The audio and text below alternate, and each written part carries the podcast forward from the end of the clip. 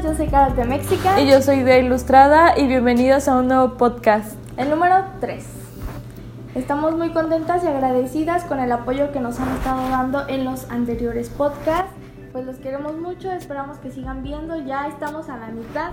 Bueno, Regina, dinos de qué se trata el podcast del día de hoy. Diseño tradicional a las nuevas tecnologías. ¿Qué te parece si este empezamos? Va. Perfecto. Bueno, ok. Las primeras manifestaciones visuales fueron las pinturas rupestres a través de la iconografía. Posteriormente fueron los jeroglíficos. Con el diseño del papiro los egipcios lograron transmitir información. Bueno, esto es un poquito de las clases que nosotros veíamos en historia del, del diseño. Este, Ah, sí. También este edad, edad media que se añaden a la ilustración de los libros. Y también la imprenta moderna, también este fue la difusión de mensajes en masa, eh, como es la impresión, que son los libros. Y, pues esa en esa época puede considerarse como la, el nacimiento del diseño, cuando sí. empezó lo de la imprenta surge la revolución industrial. Al surgir la competencia del mercado, nacen las técnicas publicitarias y con ello los primeros diseñadores. Es un muy breve resumen de lo que fueron los inicios del diseño gráfico. Eh, ¿Quieres contarnos un poco de cómo es el diseño? De, eh, de, hecho, esto lo estábamos platicando la otra vez con Carol cuando estábamos este, armando este podcast. Y también eh, en algún momento eh, nuestros maestros lo han llegado a comentar de que sí, el, el, diseño totalmente cambió, también este cambió también pues la sociedad, o sea, en el sentido de, de cómo pedían las, los diseños. Siempre hay que estarnos innovando, es lo que decíamos en el segundo podcast. Este, siempre estamos a la vanguardia y pues eh, lo que le contaba a Carol es que me llegó a contar un maestro de que todo lo hacían a mano, o sea, las impresiones, los degradados, la, el diseño editorial siempre había como había sido una dificultad. Lo que ahorita yo creo que la, la computadora a mí en lo personal siento que nos ha ayudado muchísimo Creo que ahorita con la computadora nos solucionó la vida a los diseñadores, bueno, obviamente a todos, pero en especial a los diseñadores porque los diseñadores tenían que hacer muchísimas este muchísimos procesos para llegar al resultado final. Y este y era lo que nos contaba un maestro, no sé si si, te conté. maestro, pero no me contó. Pero bueno, eh, yo, yo creo, yo considero que esta parte digital, esta parte de la computadora, es un arma de doble filo. ¿Por qué? Porque una, sí, por un lado nos ayuda, nos hace un parísimo en el sentido de que nos ahorramos tiempo a comparación de lo que sería hacer un trabajo de manera tradicional. La computadora te ahorra muchísimo tiempo, tienes muchísimas herramientas, puedes hacer muchísimas cosas en ella. Desde editar fotos, desde editar video, eh, desde dibujar, hacer ilustraciones, logotipos, todo. Entonces, sí es una gran herramienta, pero hay que saberlo utilizar.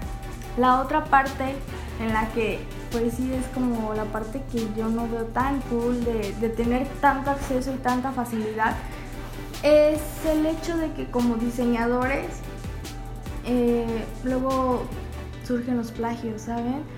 Ya es, es muy es como una barrera muy delgada entre tomar referencias y llegar al plagio.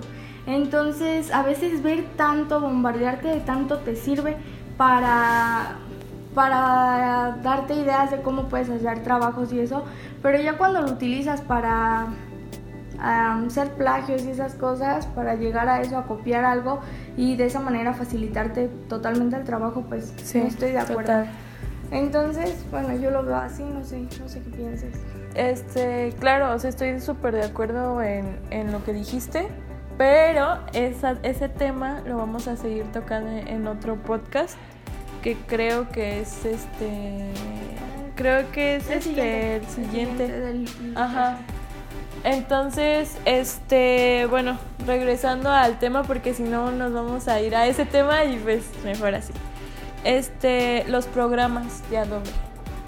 Siento que los programas de Adobe a nosotros nos ha servido muchísimo. De hecho, este, siguiendo con el tema de lo que me decía el profe, decía, no, pues es que nosotros teníamos que ver, porque ni siquiera, o sea, en la universidad nos daban las herramientas, o sea, como de, bueno, pues así se hace esto, así se hace aquello, pero ya cuando trabajabas y no tenías los recursos que te enseñaba la universidad, pues tenías que ver cómo lo resolvías, ¿no?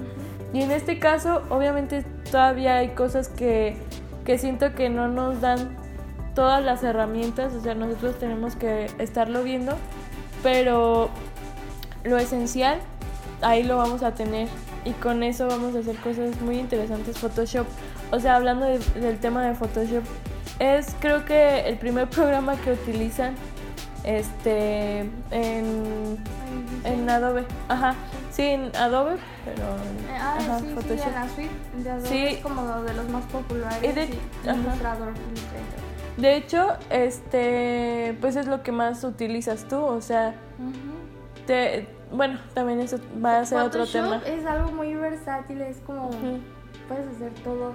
Puedes desde hacer un GIF hasta ilustrar, editar fotos, puedes hacer muchísimas cosas. Claro que la suite de Adobe tiene como sus programas específicos para cada cosa, pero Photoshop yo siento que tiene mucho de varios de esos de la suite y por eso a mí me encanta. Este también para mí este me gusta, para mí mi favorito es Ilustrador.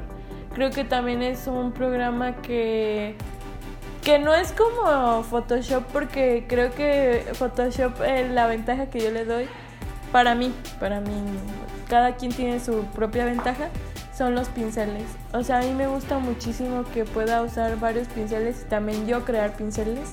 Y a mí se me hace súper divertido. Mientras que en Photoshop creo que también, pero no lo sé todavía, hacer pinceles en Photoshop, en Illustrator. Y otras, o sea, otras herramientas que creo que me parece, regresando al tema de Ilustrador, creo que Ilustrador para mí es wow de hecho lo uso todos los días. Desde que entré a la carrera creo que es la herramienta que uso todos los días. La vectorización, para los que no saben, es algo que algo maravilloso porque para nosotros no se va a pixelear. O sea, yo lo puedo hacer grande y chiquito y no se pixelea y a mí eso me encanta.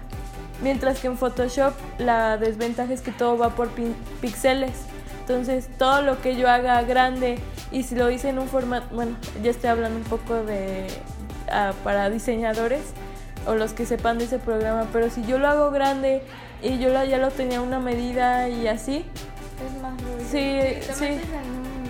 Sí, entonces siento que, que esa parte es un poco desventaja de Photoshop, ventaja para Illustrator, pero creo que también se puede hacer vector en Photoshop. Sí, sí, pero de otra forma. Es distinto, o sea, el Photoshop es como mucho de varios, pero no, no sé, hay, o sea, la suite de Adobe lo que tiene es que tiene los programas específicos para cada cosa, para cada persona, para cada situación, lo que quieras hacer. Eh, y bueno, Photoshop se hace versátil, pero pues cada quien se adapta a alguno en específico, ¿no? Conforme a sus necesidades. Otro tema que pusimos en este podcast y que creo que sí es importante este, hablarlo es, ¿crees que es usando los programas de Adobe, o sea, sabiendo utilizar los programas de Adobe, Illustrator, Photoshop, InDesign, todos esos, te hacen ser diseñador? No. Ajá te hacen, o sea, tienes conocimiento, pero realmente para ser diseñador necesitas estudiar, necesitas pues aprender porque no nada más es llegar, sentarte, lo que hablábamos en el podcast pasado. O sea, muchas personas se sienten diseñadores que pueden hacer un logotipo solamente porque saben utilizar las herramientas, pero realmente no. como lo dijimos, hay una metodología y un proceso que se lleva a cabo para lograr resultados que sean funcionales. Entonces, no, no lo creo. No. Muy bien que aprendas, que sepas. Si no estudias diseño, qué bueno que sabes utilizar esos programas, pero no te des el crédito de diseñador. Pues, este, creo que dijiste todo lo que yo iba a decir. La verdad es que sí, o sea, creo que sí hay que tener muy en claro eso, que no por saber Photoshop, ilustrador, eres diseñador, porque no lo eres. Y, o sea, y a veces comparando muchos diseños, o sea, también hay gente que es muy chingona, ¿estás de acuerdo? Sí, Pero no tienen ese título, ajá, no tienen ese título como diseñador. Entonces, este sí hay que también valorarlo, hay que también este aclararlo cuando se vaya a hacer un trabajo, cuando se vaya a Sí, o sea, si no tienes este pues como tal la carrera hecha, pero sabes que eres chido y todo y que te la rifas y te busca la gente, pues aclararlo, ser honesto, ¿no? Desde el principio y así y ya. Pero no, no, no comparto esa idea de que ya por usarlo ya.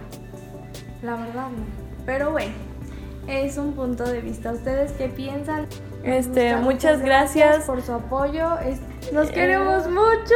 Gracias por el apoyo que le están dando a este proyecto de podcast. Recuerden que este es el tercero, estamos a la mitad. Así que bueno, nos despedimos. Bye.